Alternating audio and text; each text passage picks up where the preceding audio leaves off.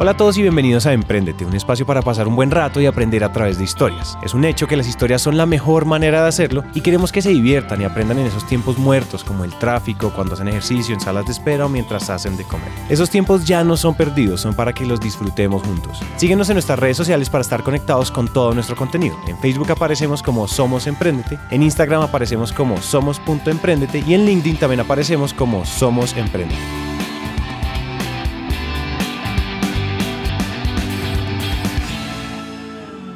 Lo que van a escuchar hoy es algo diferente. Resulta que esta entrevista fue realizada por nuestro equipo en Medellín, Pablo y Felipe. Y cuando llegó el estudio para producción, todo el equipo Emprendete quiso compartir sus comentarios en esta entrevista. Por eso decidimos prender los micrófonos y que seamos todos los que acompañemos esta historia que viene de la voz de Cipriano López. Cipriano es actualmente líder de innovación de Bancolombia, pero antes de eso pasó por empresas locales y multinacionales como L'Oreal, Danone, Bavaria y ASEP, que es una de las empresas líderes en el mercado de electrodomésticos. Cipriano a sus 35 años asumió la gerencia y ante toda la transformación organizacional de toda la empresa. Pero lo verdaderamente sorprendente es la calidad humana y la humildad con la que Cipriano habla del mismo y de cómo empezó esa historia. En, la mochila de, las herramientas son muchas vivencias. Yo diría que eso fue un, un regalo de la vida y para llegar a ese regalo de la vida, digamos que devolvamos en la máquina del tiempo, por allá cuando Cipriano tenía 13, 14 años, por esos vaivenes de la vida. Me fui a estudiar inglés cuando tenía 13 años, cumplí 14 años nueve meses me fui para Denver, Colorado, y ahí empezó Cipriano a templar el cuero.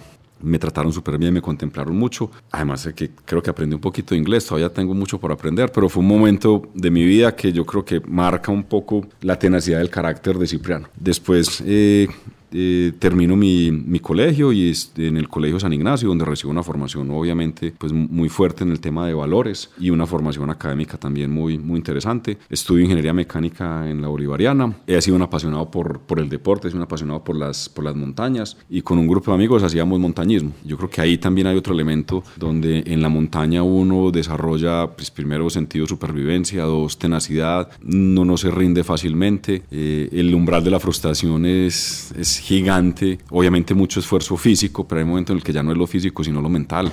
Cuando vos llevas 10 horas, 12 horas, 13 horas, 14 horas, ya tenés frío, tenés hambre, la ropa está mojada, las botas están mojadas, todo está mojado y eso te templa mucho el carácter. También tener la humildad de decir no fui capaz y me devuelvo. Y, y muchas veces lográbamos subir a una montaña, a un nevado, mm, porque me recorrí Colombia en bus, y en un carrito que tenía con mi hermana un SJ 400, eso era una nota. Entonces, digamos que ahí hay momentos de verdad donde vos vas templando el carácter, donde he sido un explorador, me gusta descubrir cosas nuevas, eh, la rutina me, me agobia, eh, me gusta conocer nuevas personas, conocer nuevos lugares, conocer nuevos paisajes, probar cosas diferentes, olores diferentes. Yo en la montaña me conocí, conocí lo bueno de Cipriano, conocí lo malo de Cipriano, conocí lo que me gusta de Cipriano, lo que no me gusta de Cipriano. digamos que ahí fue otro momento de verdad. Cipriano habla de Cipriano como si fuera una persona que admira desde lejos, como si llevara observando y analizando mucho tiempo para entender cómo ser mejor él mismo. Lo interesante es que Cipriano aprendió lo que lo hizo exitoso y un experto en los roles que ha desempeñado absolutamente a tropiezos y con viajes enriquecedores y llenos de experiencia. De ahí entonces hago mi práctica industrial, me quedo trabajando en IMUSA casi tres años, una excelente escuela, una compañía que recuerdo con toda la gratitud. Me fui entonces a estudiar a Francia. Me voy a estudiar inicialmente francés.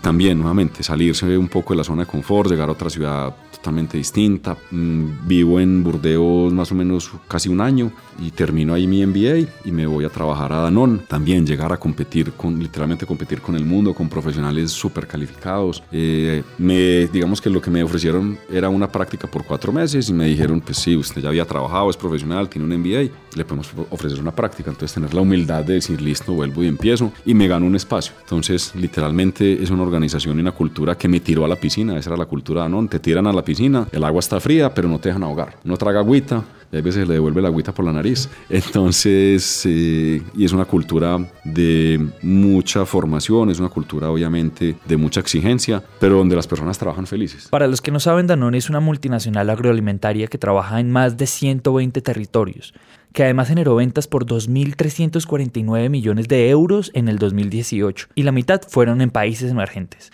Entonces imagínense la clase de academia que tuvo que haber sido. Yo creo que hay una cosa interesante aquí es, yo siempre he sentido, y yo creo que después de tantas entrevistas que hemos hecho, yo siento que sí hay unos, hay unos patrones que tiene la gente extraordinaria en su infancia. Nosotros desde hace, desde hace un rato con Juan hemos, hemos hecho en las entrevistas y le pedimos a la gente que se vaya más atrás en su historia, pero mucho más atrás. Y hemos encontrado que hay patrones interesantes en su adolescencia, como en el colegio, o sea, no, a los, no de bebé, no como que lo abrazaron más o le pusieron Mozart en los oídos pero sí creo que hay como más, así que hay unos patrones interesantes. ¿Qué pasa con esa gente? O sea, usualmente nuestros papás, yo creo que algo, los millennials viejitos, o sea, nosotros incluso, somos como cazadores de experiencias que nos, que nos curtan, que nos ayuden a, a, ser más grandes. En cambio, hoy yo creo que, yo siento que las generaciones que están viniendo son generaciones de, son generaciones de sótano, son generaciones de escritorio, que lo que prefieren estar enfrente de una pantalla que salir a escalar. O sea, probablemente el hobby de un centennial, muy pocos centennials tienen de hobby escalar. Muchos sí tienen de hobby los esports los, no sé, otro tipo de cosas. O sea, hay o no patrones de la, de la gente extraordinaria y de la gente sobresaliente en su infancia y en su adolescencia. Y el segundo es, bueno, ¿y qué pasa? O sea, si lo que nos hace exitosos son esas experiencias que nos van curtiendo, esos momentos de verdad que dice Cipriano desde el comienzo, ¿qué pasa con todas esas generaciones que van a venir que sus momentos de verdad son frente a un iPad o probablemente no hay tantos momentos, de, o sea, no se exponen a esos momentos de verdad? Yo, yo creo algo y es, yo no sabría decir cuál es el patrón, digámoslo así, cuando trato de identificarlo, pero sí creo que entre más experiencias vives y a, la, a, mayor cantidad de experiencias estás expuesto, hay más probabilidades de que tengas nuevas habilidades o nuevas formas de ver la vida o nuevas formas de entender o de hacer no sé, cierto tipo de conexiones, porque yo creo que, por ejemplo, sin importar si te va bien o mal, sin importar si vas a Estados Unidos o vas a un país, no sé, te vas a un voluntariado en África, viajar abre la mente, viajar te comienza a cuestionar muchas cosas que dabas por sentado y que tampoco es tu culpa darlo por sentado, porque pues simplemente creciste en ese entorno hasta que llegas a otro entorno en donde esas cosas ya no son como lo que todo el mundo considera que está bien. Y creo que si pudiera decir un patrón, creo que es la curiosidad Probablemente las ah, generaciones que vienen pues van a ver, va a haber gente destacada, va a haber gente no destacada, pero creo que la diferencia es si o igual hay un niño en un garaje, pero no sé, eh, no está viendo eh, X canal de televisión, sino es un niño que tiene mucha curiosidad de cómo puede armar un robot, creo que ese niño hay grandes posibilidades que en un futuro igual sea una persona destacada o un niño que tiene un futuro con un aporte muy bacano, pero entonces creo que todo parte es de la curiosidad por, para mí la curiosidad es un factor muy clave en lo que sea que tú estás haciendo y más aún si eres niño, entre más curioso seas, pues más cosas probablemente vas a buscar vivir y buscar experimentar. Yo, yo quería decir que ahí quizá lo interesante es cómo va a mutar la experiencia, porque el tema es, es diferente uno montar patineta y rasparse y caerse y aprender desde el cuerpo y desde todas esas pequeñas cosas y esas pequeñas vivencias a aprender a montar tabla quizá virtualmente. Es decir, Claro, la curiosidad es, es un factor determinante, pero cómo esa experiencia de descubrir eh, va a mutar en el sentido de que hoy nos raspamos, nos caemos, lloramos, sufrimos y muy posiblemente en un sótano vamos a tener una intimidad extraña y de absoluta quietud. Yo la verdad no lo subestimaría.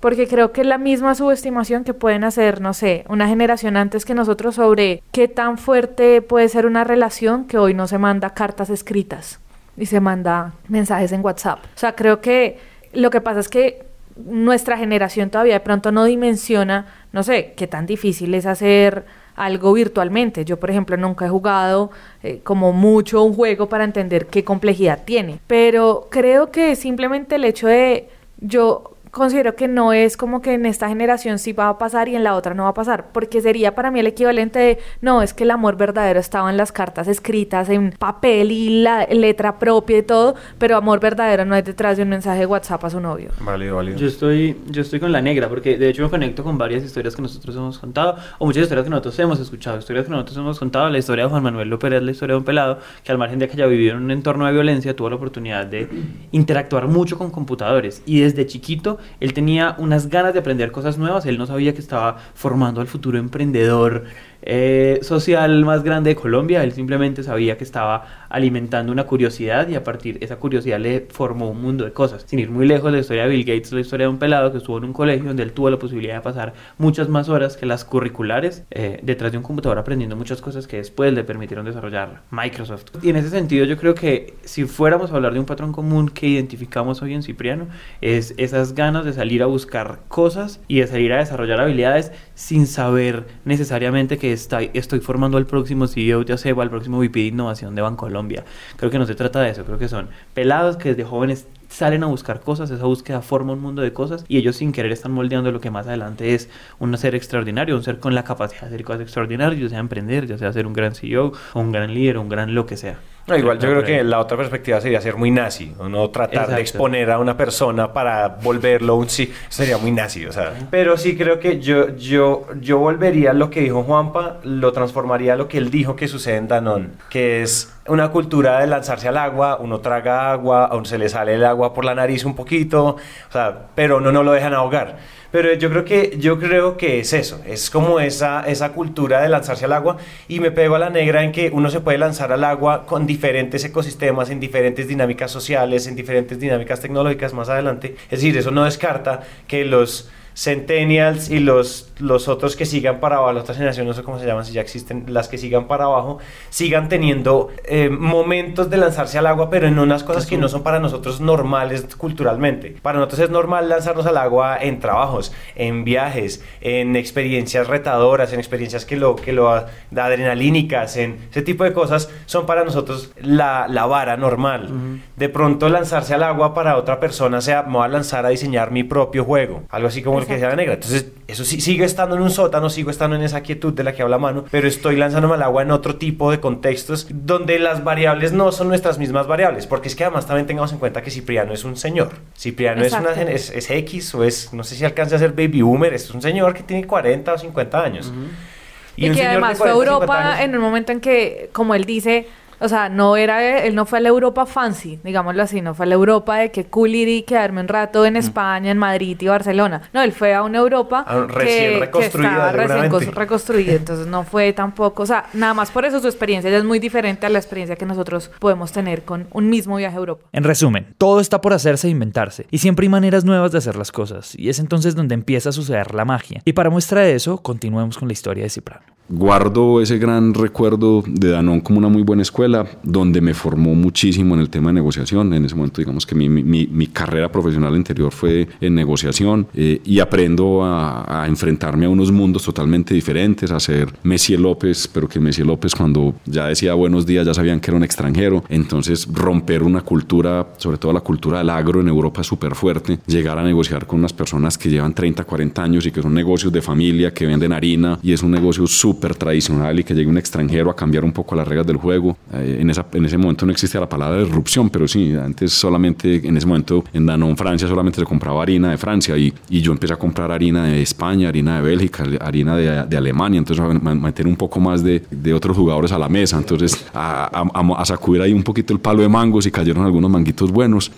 Bueno, un flashback muy, muy, muy interesante porque además ese año fue, eh, pues obviamente la cosecha de, pues, la harina viene del trigo, pues hay muchas harinas, pero la harina de trigo con la que se hacen las galletas. La cosecha se recoge, se recoge en, el verano y ese fue eh, uno de los veranos más fuertes en la historia de Europa. Abanicos, sombra y mucha, mucha agua. Un calor de locos que promete ser mucho peor. Incluso las temperaturas podrían llegar por encima del Entonces anterior fue, récord europeo. fue el verano, si mi memoria no me falla, fue 2002-2003. eh, y obviamente en la medida en que la cosecha no se puede recoger porque la cosecha se quema literalmente por el verano, pues el precio del trigo y la harina del trigo sube. Entonces el precio del, del trigo sube. Entonces hubo realmente una crisis climática que afectó el precio de- del trigo y yo no creo en las casualidades, yo creo realmente que las cosas pasan cuando tienen que pasar. Yo creo más bien en el sincronismo.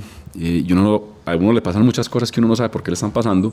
Previo, digamos, que yo, a que yo empezara mi, mi práctica, tuve una inducción y yo iba una vez a la semana. Y a- yo vivía en Burdeos, iba a París una vez a la semana. Era un viaje muy largo porque en ese momento no había tren de alta velocidad entre Burdeos y París. Entonces yo me demoraba cuatro horas yendo en tren. Después tenía que coger un metro otra hora y llegaba a la oficina. Entonces salía como a las 4 o 5 de la mañana, llegaba al final de la mañana, trabajaba toda la tarde y volvía y cogía el tren otra vez a las 6, 7, 8 de la noche y llegaba el viernes por la noche. Pero digamos que ese fue mi derecho a piso porque esa fue como la condición.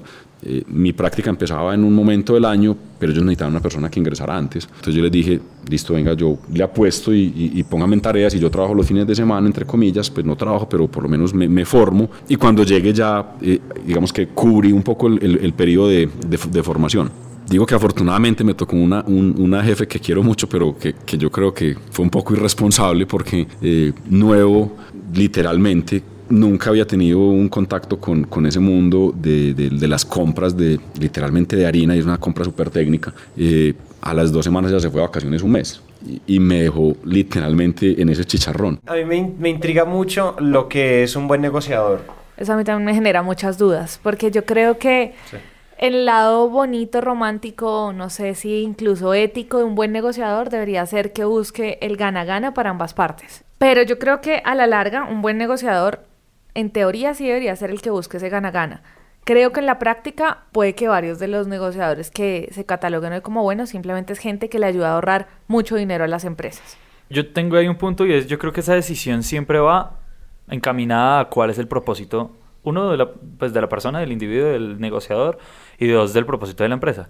Es decir, ese tipo de renuncias y ese tipo de, de decisiones siempre tienen que tomarse mientras usted tenga una ruta muy clara. Es decir, hasta que los propósitos no estén descritos muy claramente, no se pueden tomar ese tipo de, decisiones. Entonces, antes de volverte un gran negociador, tienes que volverte también un experto en planeación y un experto en tener muy claro cuál es el propósito eh, que quieres alcanzar. De acuerdo con eso. Yo quiero darles una, yo estoy de acuerdo con la negra ah, y con Manu, yo quiero darles una pista aquí que se me acaba de ocurrir de los episodios que hasta ahorita a la fecha hoy han salido de, de Innovación Banco Colombia, del podcast que estamos produciendo con el banco. Y es que ellos siempre, cada vez que, o sea, ese banco hace disrupción por todos lados, hace innovación por todos lados y en las entrevistas que hemos hecho, hemos hecho ya como 30 y algo entrevistas, hay una, hay una cosa particular y es que cada vez que van a hacer disrupción en una empresa grande, todos dicen como, no, es que es, o sea, es un, es, o sea, es, el banco es muy pesado, es una estructura enorme, 33 mil empleados, eso no es un equipo de garaje de cuatro personas donde la junta directiva está a la vuelta, de la, a la vuelta del ojo. Entonces, yo me, o sea, una de las cosas que yo creo que debe tener un disruptor, sobre todo, él fue un disruptor en negociación, hay disruptores en otras cosas, él, él, él fue un negociador que fue a, a romper esos paradigmas. Creo que él debió haber tenido, y ahí lo menciona una jefa, él debe haber tenido un patrocinador. Si uno va a hacer disrupción en una empresa, uno debe tener un patrocinador, un sponsor, alguien arriba que le diga que sí. Neki, que hoy es el neobanco insignia de, de, Colombia, no hubiera sucedido si Juan Carlos Mora, el presidente de Colombia no hubiera dicho, hágale, usted tiene mi bendición. Es muy, eso no pasa en un emprendimiento. En un emprendimiento yo necesito un sponsor. ¿Qué pasa? Hay otra cosa y es que cuando uno hace disrupción en, unas empresas, en empresas tan grandes y para los que nos estén escuchando que estén en empresas grandes,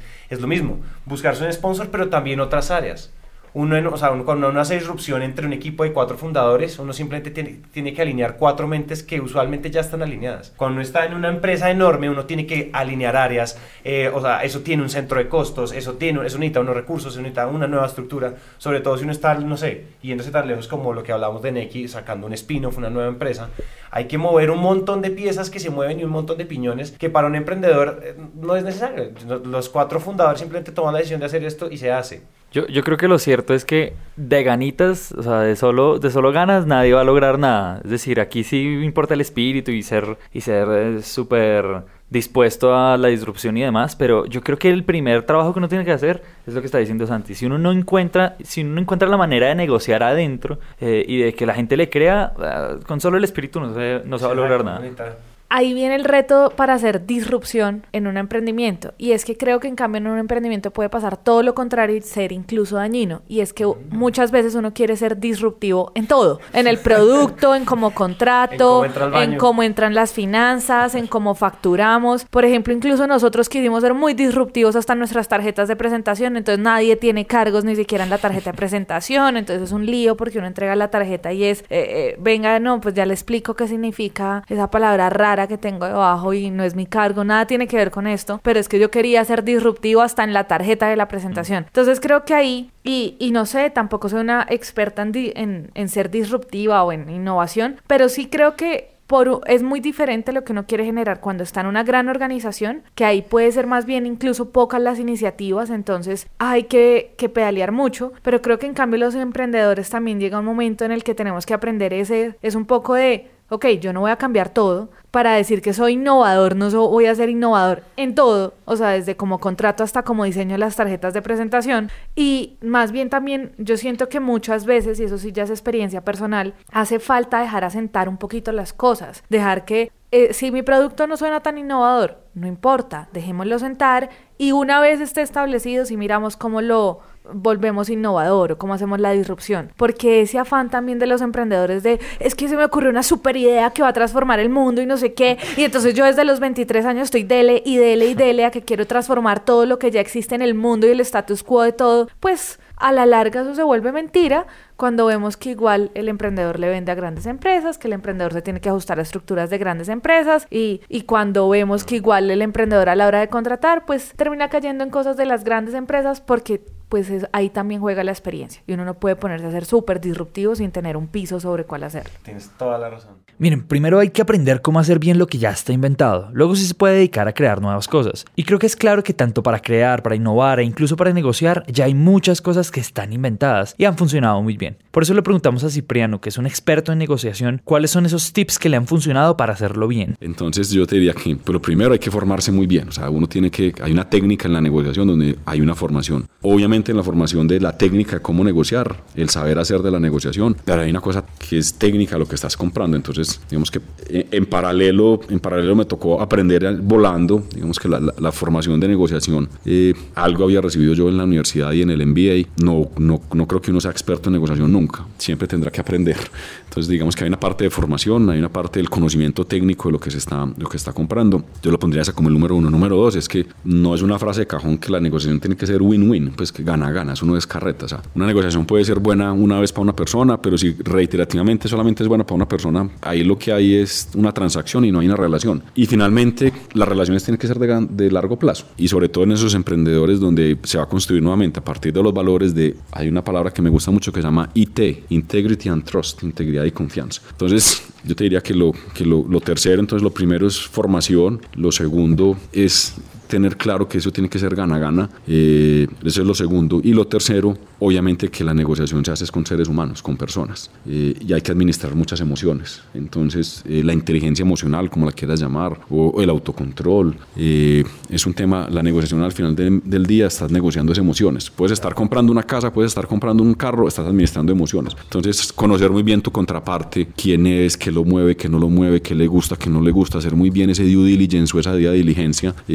desde el lugar tan simple donde vas a negociar, cómo vas a negociar, es un buen momento para negociar, esa persona está en una buena disposición. Eh, son temas, la negociación, entonces yo te diría que, que el 99% es preparación y hay un 1% que es showtime y uno tiene que estar muy bien preparado y ese umbral del riesgo reducirlo al máximo y siempre habrá incertidumbre eh, y tener, entonces pongámosle un cuarto, siempre tener el BADNA, que es la, la, mejor alternativa para no llegar a un acuerdo. Que uno siempre tenga ese plan B, eh, hay veces uno no tiene plan B, pero tratar de construir uno ese, ese BADNA de la negociación, de que uno tenga un plan B, si finalmente no llega a esta negociación, para que uno no tenga que entregar todo o que después se arrepienta que entregó demasiado, pues uno tener un plan B y saber cuál es ese punto de retiro. Entonces retomemos, para Cipriano los secretos son, primero, formarse técnicamente, segundo, construir una relación gana-gana, tercero, tener en cuenta que al final la negociación es entre personas, y cuarto, tener un plan B. Dicho esto, Cipriano pasó cinco inviernos más en Francia trabajando en Danone y poco a poco comenzó a sentir que había llegado el momento de una nueva experiencia, lo que hizo que Cipriano tomara la decisión de volver a Colombia, esta vez tras un reto diferente que catapultó todos esos aprendizajes. Era suficiente, tomó la decisión de regresarme a Colombia,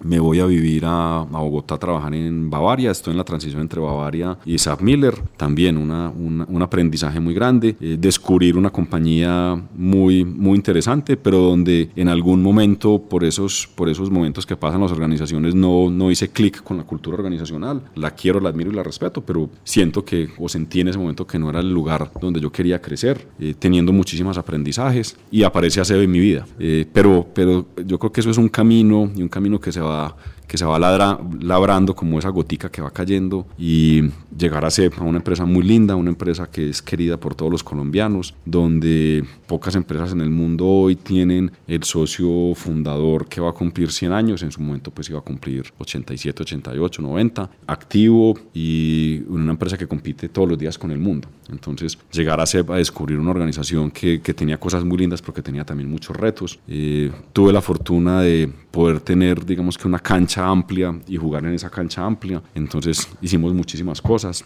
Un equipo de trabajo espectacular. Eh, uno es el equipo. Finalmente uno no es nadie, literalmente. Uno no es nada si no tiene un buen equipo. Eh, las organizaciones en los, con los número 10, digamos que yo tengo algún reto y dificultad con los número 10, porque los número 10 solitos no, no hacen nada, necesitan es un equipo. Uno es el equipo y el equipo es el que empaca el paracaídas de uno todos los días. Eh, uno se tira y toma decisiones y nunca duda quién empacó el paracaídas. Eh, obviamente toma tiempo construir un equipo, eso toma, toma energía, toma tiempo. Lo primero es que para que haya un gran equipo de personas tiene que haber, lo principal es que los valores lo conecten a uno con ese equipo. Y, el tema de valores es vital y hay un valor que se llama la integridad y ese es un valor, diría yo creo que es el valor universal. En la medida en que uno se conecta a través de los valores con las personas, ojalá sea bien diferente a su equipo, que piense diferente, que no estén de acuerdo, eh, eso es súper bacano, a uno lo retan, eh, lo obligan a crecer como profesional, como persona. Esto que acaban de escuchar puede sonar un poco cliché. Ya hemos hablado de lo importante que es conformar buenos equipos y que al final del éxito de cualquier gestión está en el talento y lo conectados que estén con el propósito cada uno de los individuos del equipo. Pero Cipriano llega a liderar un equipo de más de 3.000 personas. Ese sí que es un reto mayor.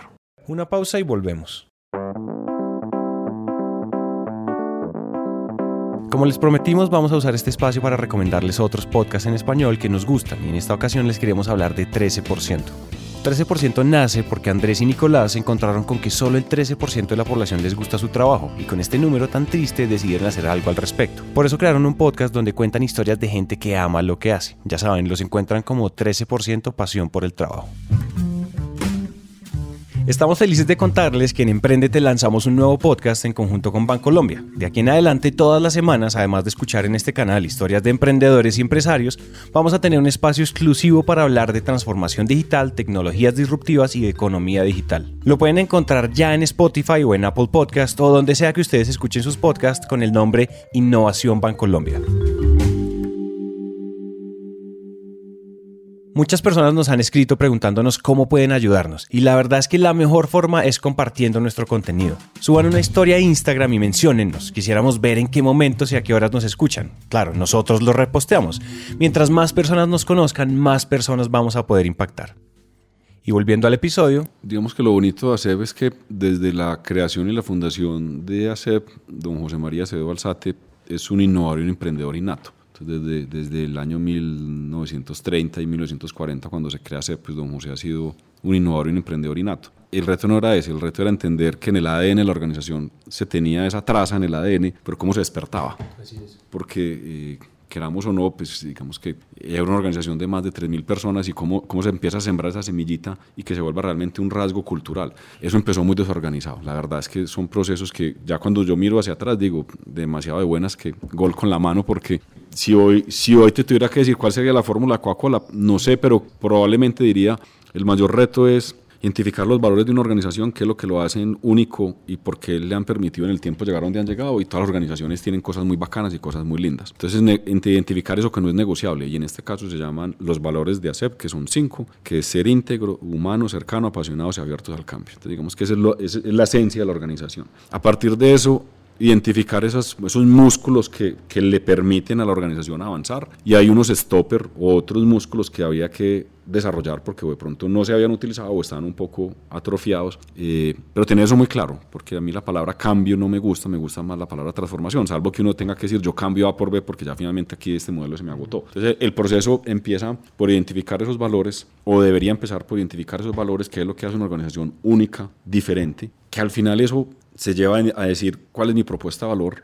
No lo hicimos en ese momento de esa forma, pues te digo que fue muy desordenado, y cuál es el propósito superior, y tuvimos que escarbar, escarbar, escarbar, escarbar mucho hasta, hasta identificar que el propósito superior de ACEP, ese para qué, de esas 4.000 familias que, que están en ese ecosistema y dependen de ACEP, es hogares y familias felices, porque al final del día eh, ACEP realmente es la fábrica de los sueños de, de esas 4.000 de, de esas 4.000 personas. Y afuera al consumidor final, cuando llega la primera estufa y las, y las familias dejan de cocinar con leña, o llega la primera nevera a la casa y, y nunca han podido comprar proteína porque no tienen cómo almacenarla, o dejan de lavar a mano porque esa familia invierte mínimo 8 o 10 horas a la semana lavando a mano, de nosotros sí creamos calidad de vida, CEP sí crea calidad de vida con sus electrodomésticos. Entonces, valores, propuesta de valor, propósito superior y todo eso va de la mano en un proceso de transformación y ese proceso de transformación va, va, va irrigando en ese ecosistema tanto adentro como afuera una cultura de innovación y ahora el reto que tiene ASEB y que tenemos todas las empresas y que venimos hablando mucho en este último mes es en esa transformación eh, digital y en, esa, y en esa cuarta revolución industrial. Eh,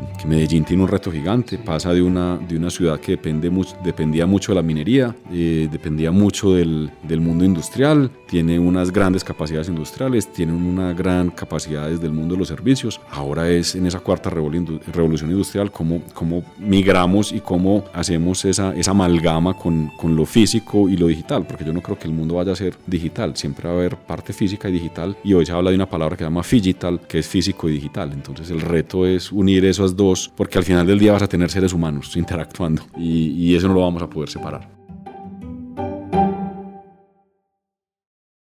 Con la entrada de Cipriano Sepp como líder de la compañía en el 2010 empieza la verdadera transformación organizacional y durante ocho años Cipriano se encargó de duplicar las ventas de ACEP, de construir una mentalidad de cambio en ese equipo que se consolida como líder de la línea blanca en Colombia y sobre todo de dejar la vara muy alta para la construcción del ecosistema empresarial en Colombia. Y esto lo decimos porque uno de los hitos más grandes de Cipriano fue haber hecho una alianza con la multinacional Whirlpool, mediante la cual se puso en operación una planta de lavadoras en el municipio de Copacabana. Es decir, Cipriano consiguió que ACEP se aliara con su competencia directa para producir juntos los mismos productos. Es justo aquí donde entendemos que todas esas vivencias y aventuras que nos ha contado Cipriano le permitieron cambiar las reglas de cómo hacer empresa. Y nuevamente, eso va nuevamente desde el ecosistema. Y es, uno tiene que ser humilde en entender qué hace bien y qué no hace tan bien y, tratar de identificar en el mundo quién lo puede uno complementar. Entonces, un poco la historia es, digamos que en el caso puntual de, de, este proyecto que ustedes hablan, que se llama ACE Whirlpool Industrial, que es una fábrica de lavadoras, donde eh, en el mismo parque industrial de, de ACEB en Copacabana, Antioquia, hay una planta donde se producen lavadoras entre ACEB y Whirlpool y se, se coopera atrás, pero ya cuando sale la lavadora producida en el muelle de carga, hacia adelante se, se compite. Digamos que eso nace de un proyecto de muchas personas, de muchas conversaciones. Yo diría que sería pues arrogante decir que eso nació por Cipriano, jamás. Eh, simplemente digamos que me tocó ser un poco como, como, que el director de orquesta y, y, y pedalear mucho, la verdad. Literalmente para ese proyecto eh, digamos que me devuelvo un poco más en el tiempo, cuando Cipriano ingresa a CEP, me encomiendan dos proyectos. Uno, hacer un centro de distribución automatizado, estamos hablando eh, del año 2007, prácticamente un centro de distribución robotizado, y montar una fábrica de lavadoras. Entonces, afortunadamente no montamos el centro de distribución robotizado porque no hubiéramos pasado muy maluco. Muy rápidamente identificamos que ese proyecto no era viable y que no era, que no era el lugar en ese momento y en el tiempo y en el espacio que no era apropiado hacer una inversión. Y empezamos a trabajar en una fábrica de lavadoras, pero nuevamente yo no creo en las casualidades. Íbamos por una ruta de vuelo íbamos, digamos que relativamente muy avanzados en una ruta eh, y llega la crisis de, de financiera del 2008 eh, y el proyecto se para eh, por obvias razones y, también mucho de ese proyecto estaba apalancado en una venta hacia Venezuela de electrodomésticos. Entonces también empieza un poco la relación entre Colombia y Venezuela a, a, complejizarse, entonces digamos que el, el, proyecto se, se para y eso es año 2008, 2009 y finales del 2009, empezando el 2010, eh, entonces literalmente cogimos una maleta y le dimos la vuelta al mundo en bicicleta y empezamos a tocar muchas puertas eh, en, esa, en, esa, en esa debida diligencia, identificar en el mundo quién podría ser un buen aliado. Y teníamos muchas opciones, era buscar un aliado que fabricara las lavadoras o buscar un fabricante de, de máquinas y equipos eh, o buscar a alguien que nos vendiera la tecnología, entonces digamos que era un, un, un, mundo muy amplio, digamos que partimos de la divergencia después a la convergencia y estuvimos en Europa, estuvimos en Turquía, estuvimos en México, en Brasil, en Chile, en China, en Corea, eh, buscando, buscando ese aliado, Estados Unidos, realmente le dimos la vuelta al mundo en bicicleta eh, y encontramos a un aliado que se llama Whirlpool, que es el número uno en la fabricación de lavado en el mundo y ACEP, que es el número uno de electrodomésticos en Colombia. Entonces, en esas conversaciones encontramos que ACEP tenía cosas que Whirlpool no tenía y que Whirlpool tenía cosas que ACEP no tenía. Entonces, digamos que identificamos que ese 1 más 1 podría ser igual a 3 y la verdad es que ese proyecto ha sido 1 más 1 igual a 3, le ha generado valor a las dos compañías y es un proyecto exitoso y yo diría que que eh, es exitoso para Colombia, es exitoso para Copacabana, el municipio de Copacabana. Gracias a ese proyecto se contrataron muchas personas del municipio de Copacabana en una mezcla, digamos que casi mitad y mitad entre hombres y mujeres. Entonces realmente sí ha sido un proyecto que ha generado calidad de vida a un municipio que que depende en gran parte del buen desempeño de, de ASEP. Entonces, eh, digamos que en, en, en, ese, en, esa, en esa responsabilidad social que existe con ese municipio, que don José María Acevedo, que es el dueño y fundador de ASEP, tiene una frase muy linda que dice, eh, el municipio de Copacabana tiene una empresa y ASEP tiene un municipio. Entonces hay una simbiosis y hay una relación muy bonita porque somos pues, tal vez el mayor empleador del municipio y un gran contribuyente eh, a través de los impuestos en la calidad de vida del municipio. Para mí lo impresionante que puede ser simplemente un comentario es, eso es re lindo de decir. Y yo he leído muchos libros que dicen de gente que compite y que en algunas partes colabora, en otras compite. Y eso es re difícil de hacer. Pero yo creo que aquí es más como este man es tan atrevido de desafiar incluso eso. O sea, ¿en cuántas juntas directivas a uno le aprueban que es que nos vamos a aliar con nuestra competencia que es global, además, con el Exacto. Nos vamos a aliar con el que normalmente en las juntas directivas decimos que estamos tratando de acabar o estamos tratando de sobrevivir o lo que sea. Pues Para mí eso, eso, eso justamente a mí más que entender cómo se hace la competencia y todo eso, a mí me parece que es la forma en que se están haciendo los nuevos negocios del mundo. Eso también. Porque a mí me parece que eso, eso más que un ejemplo de competencia exitosa, que eso lo puedo leer en cualquier artículo de Forbes, en cualquier artículo de lo que sea, yo creo que es más eh, los visos que nos está dando a cómo es que vamos a hacer negocios en el, y cómo es que se va, cómo es que va a ser la industria del futuro. Es muy sencillo pasar a, a, cooperar en vez de competir si entendiéramos que en realidad muchas cadenas de valor de muchos de nuestros negocios son muy parecidas en muchos puntos de la cadena. Por ejemplo, a mí eso me parece un espectáculo. O sea, el líder, el líder del mundo se alía con el líder de Colombia y montan y tienen toda una operación, o sea, de oficina para adentro todo es igualito y de fábrica para afuera se están despedazando en el mercado que eso creo que es lo que tiene que seguir pasando. Yo creo que competir por mercado es lo que sí es lo que tiene que seguir pasando porque eso es lo que dinamiza todo este tema. Pero de ahí para atrás, siempre y cuando uno cumpla con lo que, con lo que uno cumple, con calidad, con todo lo que tiene que cumplir, yo creo que de ahí para adelante nos despedazamos afuera y adentro. Eso, o sea, imagínense, o sea, si, este mental, si esta mentalidad cipriano se pudiera aplicar a un montón de industrias, había, o sea, las cosas cambiarían mucho. Yo creo que sí, o sea, el, para mí lo que es muy interesante es la capacidad que tiene este hombre de observar a la empresa con cualidades y defectos, que creo que aunque se dice mucho y aunque también es, o sea, como que está muy hasta incluso en lo cliché, una cosa es decirlo y otra cosa es hacerlo, otra cosa es aceptar que yo como empresa tengo estas debilidades que mi competidor no tiene y bueno también admitir, o sea, entender el punto de mercado de cuáles son las debilidades del otro, porque yo me imagino que cuando él se acerca a Whirlpool, él ya tenía estudiado, digamos, cuáles eran como los puntos débiles o los puntos flacos de ellos por donde podían entrar. Pero también eso pasa mucho y es, bueno, de pronto yo sí sé que, cuáles son mis puntos débiles, cuáles son mis fortalezas, pero de ahí entender eso en mi competidor, más allá de un análisis superficial, muchas veces no pasa en ese sentido de, de, de, que si yo estoy aportando, la otra persona también me puede aportar y en, ese, y en esa colaboración podemos hacer que el mercado se eduque mejor, que nos pidan más, que el producto sea más apetecido. Es decir, eso no solamente tiene que pasar en, en las grandes empresas, sino también puede pasar en los pequeños negocios, en, en los pequeños emprendimientos en los que estamos creando como esa colaboración. Claro, pero... pero yo ahí sí tengo un punto en contra y es yo siento que las colaboraciones entre emprendedores, y qué pena, y si quieren, si me van a odiar, pues me pueden escribir al WhatsApp diciendo lo mucho que odian esto. Pero las, las, las colaboraciones entre emprendedores a mí por lo general me parecen muy malas. Y es porque, porque por lo general son dos personas con una, un mercado todavía débil, con una propuesta de valor como no tan validada, diciéndole, ¿cómo me ayudas tú? Además, que por lo general siempre es, ¿cómo nos aliamos para vender más? Acá se aliaron para producir más. Problema de Asepsi no vende las lavadoras que produjo en esa planta. Pero a mí lo que, en lo que yo he percibido de, de alianzas entre emprendedores, lo que más me ha como perturbado, por no decir molestado, es me, me, me, da rabia que las, las, alianzas siempre son como, ven, pero entonces para vender, pero entonces no me cobres, entonces yo no te cobro y entonces todos somos lindos y no nos cobremos y, y pues tampoco, porque yo creo que finalmente cuando uno tiene una visión de hacer empresa es porque pues acá está, hay unos números, pongámoslos sobre la mesa, seamos abiertos y, ah, listo, hermano, así vamos a ahorrarnos tanta plata en personal, va para adelante Yo, yo estoy parcialmente de acuerdo con la negra. ¿Por qué? En nuestro caso nos ha pasado mucho. Personalmente, en las, las, cuando hemos tratado de cooperar con otras empresas, pues ha sido muy fofo, muy flojo, muy tibio. Sin embargo, por ejemplo, yo miro, estoy de acuerdo porque que se necesitan recursos.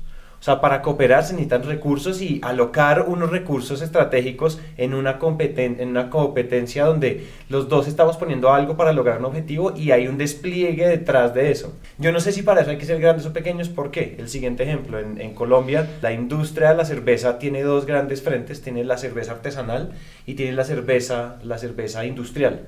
Aquí en Colombia, para los que nos escuchan por fuera de Colombia, las grandes empresas son Bavaria, son... Eh, pues que Bavaria ya Sap Miller. Esa es la cervecería que se llevó todas, o sea, todas las góndolas de todos los centros comerciales están dominadas en el 90% visualmente por Bavaria, marcas de Bavaria. Y está la otra cara que es la cerveza artesanal, que son un montón de productores chiquitos de plantas pequeñas. Nosotros entrevistamos en un episodio con, con Alejandro Manotas, él tiene una empresa que se llama Melas Craft Beer, que es una empresa pequeña. Entonces, ¿en qué, ¿en qué sentido la competencia sí me gusta cuando somos chiquitos? Y es que no hay que ser grandes para, hacer, para cooperar, pero si somos chiquitos igual hay que hacerlo con seriedad. Entonces, ¿qué fue lo que hicieron ellos? Ellos hicieron el gremio de cerveceros artesanales, ¿tú me corriges? Eso se llama cerveza. El gremio de cerveceros artesanales y todas las grandes marcas y pequeñas de cerveza artesanal de Colombia se unieron para empezar a quitarle mercado a través de activaciones culturales, a través de eh, cartas cruzadas, menús cruzados en sus pubs, en sus bares. En ese sentido yo creo que sí. Sin embargo, creo que la variable siempre es, esto no tiene que ser como nos vemos, nos tomamos un cafecito y miremos cómo cooperamos. Y la cooperación debe ser estricta, debe tener, debe tener implicaciones contractuales, debe tener cláusulas, debe tener objetivos, KPIs. No con eso. Es que yo no sé si vale la pena dar contexto. Nosotros tenemos, un, nosotros tenemos una particularidad, es que nosotros somos un medio y es un medio que tiene una audiencia grande y en ese sentido a nosotros todos los días nos escriben a que hagamos alianzas y esa alianza significa por favor habla de mí, es decir, agrégame valor, pero yo no sé cómo agregarte valor a ti. Y el problema ahí no es que las alianzas sean buenas o malas, es que las alianzas solo tienen sentido cuando las dos partes ganan y eso es un hecho se coopera cuando vale la pena cooperar a los dos lados de la cooperación. Y eso es lo que muchas veces nosotros no encontramos. Entonces hoy hay dos mil millones de casos de cómo la gente no puede trabajar junta y de cómo hay un mundo de zapateros chiquiticos que no pueden atender eh, clientes grandes porque simplemente no pueden trabajar juntos. Entonces yo siento que la cooperación, o sea, hay una invitación clarísima a cooperar a todo nivel, chiquitos, grandes y medianos, porque los grandes se cuidan entre los grandes, los chiquitos entre los chiquitos y los medianos con los grandes también, porque hoy también hay cooperación, startups con empresas, o sea, con grandes corporaciones, grandes corporaciones con grandes corporaciones, etcétera, etcétera. Y ahí es donde conecto con lo primero que estaba diciendo Santi. Cuando nosotros empezamos a ver cómo va el mundo, el mundo cada vez es menos hermético, y es más colaborativo, porque vía esas colaboraciones es que ocurren cosas e incluso vía esas colaboraciones es que se abren oportunidades para que se metan terceros. Conclusión, esto sigue siendo cuestión de negociación, es decir, mientras no haya una relación gana y gana, no pierdan el tiempo en ideas de alianzas bonitas con propósitos bonitos, nada de eso. Para conseguirlo necesitan reglas claras de cómo ganan las dos partes e incluso de cómo salimos a competir al frente juntos. Y pues si Cipriano se hizo un competidor a pulso, obviamente no podíamos quedarnos sin preguntarle cómo hizo para negociar con Whirlpool, que es su competencia directa. Eso no pudo haber sido una tarea fácil. Yo afortunadamente tengo mala memoria para las cosas malucas, entonces paso rápido la página. yo creo que hubo varios momentos, yo no digo que malucos, sino de de formación y de manejo y de y nuevamente administrar emociones. Al final uno negocia proyectos afuera y adentro, entonces y muchas veces las negociaciones internas son más duras que las negociaciones externas y uno tal vez a la familia, eh, a los papás, a los hermanos, a la esposa, a los hijos les exige mucho más que a los terceros. Entonces eso pasa también en casa en las organizaciones. Entonces en esas conversaciones constructivas desde el disenso, el disenso llegar al consenso, eh, había que había que derrumbar muchos temores, muchos miedos, muchas eh, creencias, muchos egos y tomar una decisión muy valiente de decir yo cómo me asocio con mi competidor. Digamos que tomo, tomo tiempo, energía, el poder tender puentes entre las partes para que hubiera una relación de integridad y confianza y garantizarle a las partes que, que lo que no era negociable para uno se iba a proteger y lo que no era negociable para el otro se iba a proteger. Entonces yo te diría que desarrollar nuevamente esas habilidades de negociación, de identificar esos puntos de bloqueo en, esas, en esos acuerdos, en esas conversaciones, tanto adentro como afuera, eh, tener la humildad de decir listo, entonces venga, volvamos a revisar y, y ser muy innovador, ser muy creativo, no enfrascarse y muchas veces tratar de interpretar más que en las palabras cuál era el, el, para qué y, tener claro ese norte. Yo, yo, diría que era muy claro ese norte y ese norte era cómo, porque no, pues no hablamos del contexto, las, las, las lavadoras en Colombia, en, el, en, la industria de la línea blanca, los electrodomésticos, lo que primero se vende en Colombia, la mayor torta del mercado son neveras y la segunda torta son eh, lavadoras. Y en ese momento, eh, digamos que la segunda categoría más importante para, para era lavado, pero dependía de los competidores o había competidores que nos fabricaban la marca SEP o teníamos eh, que depender de unas fuentes de abastecimiento no muy confiables. Entonces digamos que no había sostenibilidad y se podía poner en riesgo el negocio. Y además era la categoría que más crecía en porcentaje cada año porque era la que menor tenencia tenía. O sea, que cada 100 la, de cada 100 hogares, en su momento 20 tenían lavadora, hoy ya tiene más o menos 40. Entonces, la que mayor potencial de crecimiento tenía. Y en las neveras es totalmente lo contrario. Hoy más del 80-90% de los hogares en Colombia tienen una solución de frío. Entonces, sí o sí, hacer tenía que tener algo en lavado que no fuera eh, dependiendo de terceros. Entonces, tener claro ese norte, no dejarse distraer, tener mucha humildad, tener mucha perseverancia, tener mucha persistencia, escuchar mucho. Yo digo algo que es muy personal, yo soy muy orejón, entonces digo que uno para eso tiene dos orejas, para oír, y una sola boca para no hablar tanto. Entonces, aprender a oír más, prepararse muy bien y vencer, digamos que todos esos temores y a esos temores hay que ponerles nombre y apellido y hay que bajarlo del mundo de las emociones al mundo de lo racional. Eh, para tratar de identificar realmente si hay riesgos, hay oportunidades. Y muchas veces cuando uno ya le pone nombre apellido a esos miedos, pues es como cuando uno está por ahí en un lugar oscuro y uno mira para atrás y, y, ve, y ve, uno mira para atrás y prende la luz y no había nadie, era la sombra de uno. Entonces yo diría que básicamente eso, pero fueron, fueron momentos enriquecedores, de muy buenas discusiones, muy profesionales eh, y muy constructivas y muestra de ello es que es un negocio que hoy es exitoso para las dos partes. Confianza, integridad y relaciones gana-gana medibles fueron los ingredientes para hacer posible una negociación que en cualquier universo paralelo no hubiera ocurrido. Dicho esto, aquí empieza a acabarse la historia. Le pedimos a Cipriano que nos contara cómo hace él para mantenerse tan leal a sus principios y construir esos sentimientos sólidos en su equipo y en sus roles. Creo fielmente que todos en el mundo laboral, empresarial, emprendimiento, tenemos que ser muy cuidadosos con tres bolitas. Y hay una bolita que es la de que yo esté bien, que Cipriano esté bien en este caso,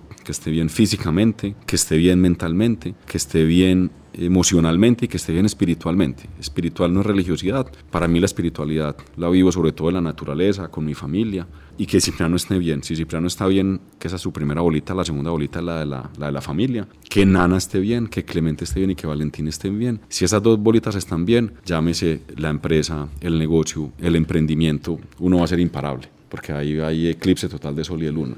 Es difícil, es difícil decir que yo o estoy enfermo o tengo un problema familiar y voy a ser capaz de rendir en el trabajo. Sí, claro, todos lo hemos vivido, y en pero, pero eso te resta fuerza y te resta potencia y te resta energía. Y se vuelve también un círculo virtuoso, porque si ese emprendimiento, ese trabajo o esa profesión, estás feliz, estás bien. Y ser feliz no es que todos los días te levantaste muerto de la risa, no, porque hay días difíciles y hay días que le da uno duro ir al colegio literalmente. Eh, pero si, si uno se siente satisfecho, se siente retado, y ese, y ese empleo, esa profesión, está uno bien, se siente uno muy productivo, su familia está bien, uno está súper bien. Entonces, todo eso para decirles que yo, yo, diría que más que un resultado es un proceso, es un, es un, es un, es un caminar y un trasegar donde uno finalmente lo que crea son relaciones, relaciones de largo plazo, donde crean vínculos más allá de lo laboral, son vínculos afectivos, casi que se vuelven hermanos de sangre. Eh, hay una frase que me gusta mucho y es, se la aprendí a una persona que conocí el año pasado también gracias a una invitación que, que nos hicieron en su momento de, de Bancolombia, España, de una montañista, que es la única mujer que ha hecho, en el mundo hay 14 montañas que tienen 8.000 metros, entonces se llaman los 14 8000. Ella ha sido la única mujer que lo ha logrado, hizo un proyecto en 10 años, digamos que al final de ese proyecto, ya casi terminando los 14 8000, no sé si por confiada o por exceso de fatiga o bueno, digamos que ella comete un error y ese error es que finalmente no se hidrata después de haber subido de haber hecho cima, llegan al campamento número 3 y se duermen y cuando se levanta literalmente se le dispararon los breakers, ella no fue capaz de, de pararse, pues porque no estaba hidratada, entonces, y, y, y, ella se iba a morir, literalmente se iba a morir porque no era capaz de moverse. Y su equipo casi, que entregó la vida por ella y contaba ya que era una caminata corta, cuatro, cinco, seis horas y les tocó casi dos días para bajarla a ella literalmente. Entonces ella dice que los grandes equipos están hechos de grandes personas y esas grandes personas son las que a los 7.400 metros mm, te bajan y no te dejan morir. Por último le pedimos a Cipriano que nos diera algunos consejos para emprender mejor. Hace algunos años me senté a escribir mi propósito superior, ese para qué, ese why de Cipriano. No fue fácil, rayé mucho, no sé si todavía se pueda mejorar, seguramente que sí, pero digamos que en mis palabras es el para qué de Cipriano, yo lo traduzco en, en ser feliz y hacer feliz a otros haciendo cima. Eso cómo se come. Yo busco la felicidad, o sea, la satisfacción personal de esas tres bolitas, que esté bien Cipriano, mi familia y, y mi trabajo. Pero no solo, no es un lobo estepario, es con otras personas alrededor. Llámese mi familia, llámese mis compañeros, llámese mis socios.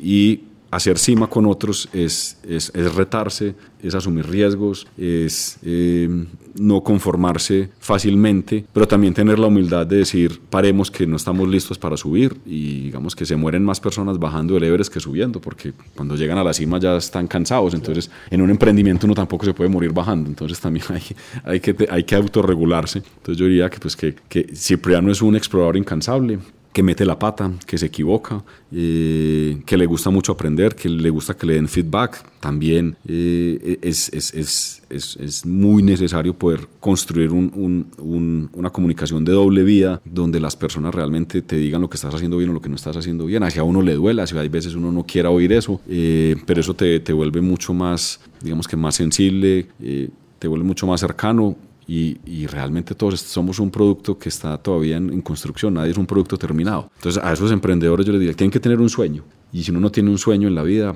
pues pasa muy maluco. O tiene que tener muchos sueños más bien, hay que tener muchos sueños. Reformulo mi, frase, hay que tener muchos sueños. Y esos sueños tienen que estar en esos tres mundos, sueños personales, sueños familiares, sueños laborales o sueños de negocio. Y, y garantizar que haya un buen equilibrio y nuevamente, cuando, cuando pasan las cosas y cuando llegan las tormentas y cuando llegan esos momentos difíciles, tener como la humildad de respirar profundo y decir, bueno, ¿por qué me estará pasando esto? O yo no creo nuevamente en las casualidades, las cosas pasan cuando tienen que pasar.